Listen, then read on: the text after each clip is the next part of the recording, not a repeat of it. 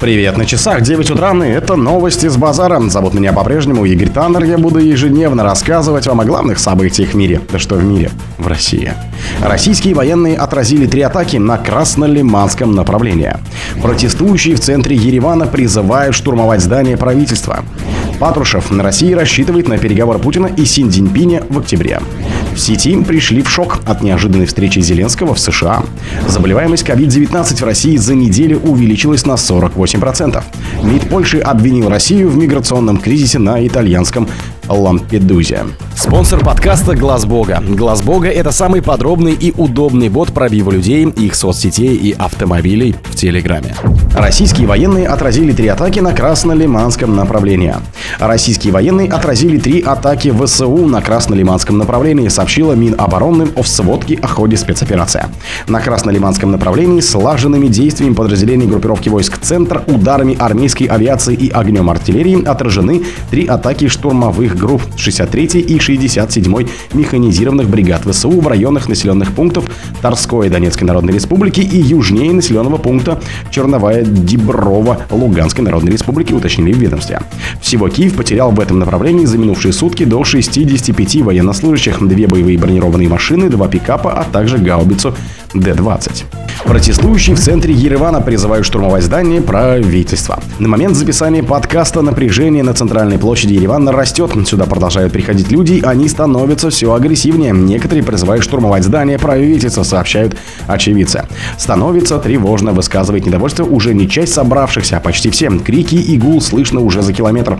Звучат призывы штурмовать здание правительства, рассказал собеседник агентства. Периодически в силовиков летят пластиковые бутылки, добавил он. Минобороны Азербайджана во вторник сообщила, что Баку начал антитеррористическое мероприятие локального характера в Карабахе для восстановления конституционного строя. Целями ВС Азербайджана в Карабахе названы ВС Армении. С этой целью Баку применяет высокоточное оружие. В Ереване назвали происходящее агрессивными действиями Баку и заявили, что армянских подразделений в Карабахе нет. Премьер-министр Армении Никол Пашинян на фоне ситуации в Карабахе проводит во вторник заседание Совбеза Армении. Патрушев на России рассчитывает на переговоры Путина и Си Цзиньпиня в октябре. В России ждут встречи Владимира Путина и Син Цзиньпиня в октябре в Пекине, заявил секретарь Совета Безопасности Николай Патрушев на встрече с членом Политбюро ЦК КПК Ван И. В октябре рассчитываем на обстоятельные двусторонние переговоры президента России Владимира Путина с председателем КНР Си Цзиньпиня в Пекине в рамках участия главы российского государства в мероприятиях международного форума «Один пояс, один путь», сообщил Патрушев. Он отметил, что подходы России и Китая к принципиальным вопросам современного миропорядка и ключевым международным проблемам совпадают и близки. Речь идет о фундаментальном принципе равной и неделимой безопасности. Кроме того, Москва поддерживает Пекин по вопросам Тайваня, Синьцзяня, Тибета и Гонконга, подчеркнул Патрушев. О том, что у Владимира Путина до конца года могут пройти переговоры с Син Цзиньпинем, на минувшей неделе сообщил его пресс-секретарь Дмитрий Песков. В последний раз лидеры России и Китая встречались в Москве в марте. Син Цзиньпинь посетил столицу с государственным визитом. Это была его первая международная поездка после переизбрания на высший пост. В сети пришли в шок от неожиданной встречи Зеленского в США.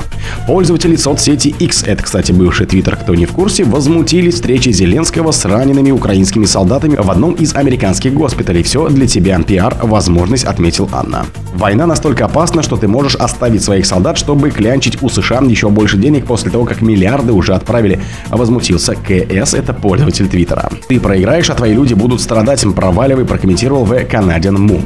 Какого черта, почему его солдаты лечатся здесь, почему они, скажем, не в Германии, которая сильно ближе, спросил TX Inder 1836. Убирайся к черту, из моей страны нам здесь не нужны ваши нацистские солдаты, никаких больше денег для тебя, разозлился Saving Америка. Зеленский в соцсетях сообщил, что накануне прибыл в Вашингтон. В одной из его публикаций в X указано, что первым делом он отправился в больницу Статен Айленд Юниверсити в Нью-Йорке, где находятся раненые солдаты ВСУ. Украинский лидер также отметил, что провел награждение медицинского персонала. Заболеваемость COVID-19 в России за неделю увеличилась на 48%. В России растет заболеваемость COVID-19. За последнюю неделю число случаев увеличилось почти в полтора раза, заявил журналистам в Федеральном оперативном штабе по борьбе с новой коронавирусной инфекцией. Показатель заболеваемости за прошедшую неделю на 100 тысяч населения составил 8,2 и увеличился в сравнении с предыдущей неделей на 48%, говорится в сообщении. Рост заболеваемости отмечен в 70 регионах, причем в 13 он превышает средний по стране.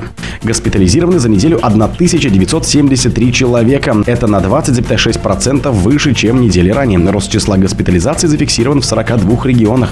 В 20 из них он выше среднего. Выздоровели за неделю 7280 человек. Это на 61,5% больше, чем на предыдущей неделе. Умерли в то же время 14 человек. МИД Польши обвинил Россию в миграционном кризисе на итальянской Лампедузе. Заместитель министра иностранных дел Польши Аркадиш Мулярчик обвинил Россию в миграционном кризисе на итальянском острове Лампедуза.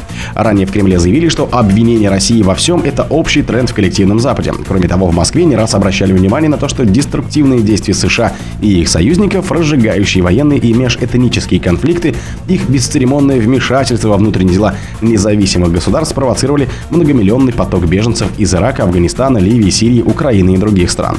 Кто-то помогает этим людям пройти сотни, если не тысячи километров из Нигерии, стран Центральной Африки в Средиземное море. Кто-то помогает им транспортироваться, кто-то заинтересованный в этом. Интерес в этом, несомненно, имеет Россия, заявил Мулярчик в эфире польского радио. По его словам, перевозку мигрантов осуществляют преступные организации, но на заднем плане, безусловно, есть Россия, чья цель – дестабилизировать ситуацию. На минувшей неделе на острове Лампедуза к югу от Сицилии за 6 дней высадились 11 тысяч человек, при том, что по документам на нем проживают 6 тысяч итальянцев. По мере того, как власти предпринимают усилия по перемещению мигрантов с Лампедузы, на остров продолжают прибывать новые нелегалы. О других событиях, но в это же время не пропустите. На микрофона был Игорь Таннер. Пока.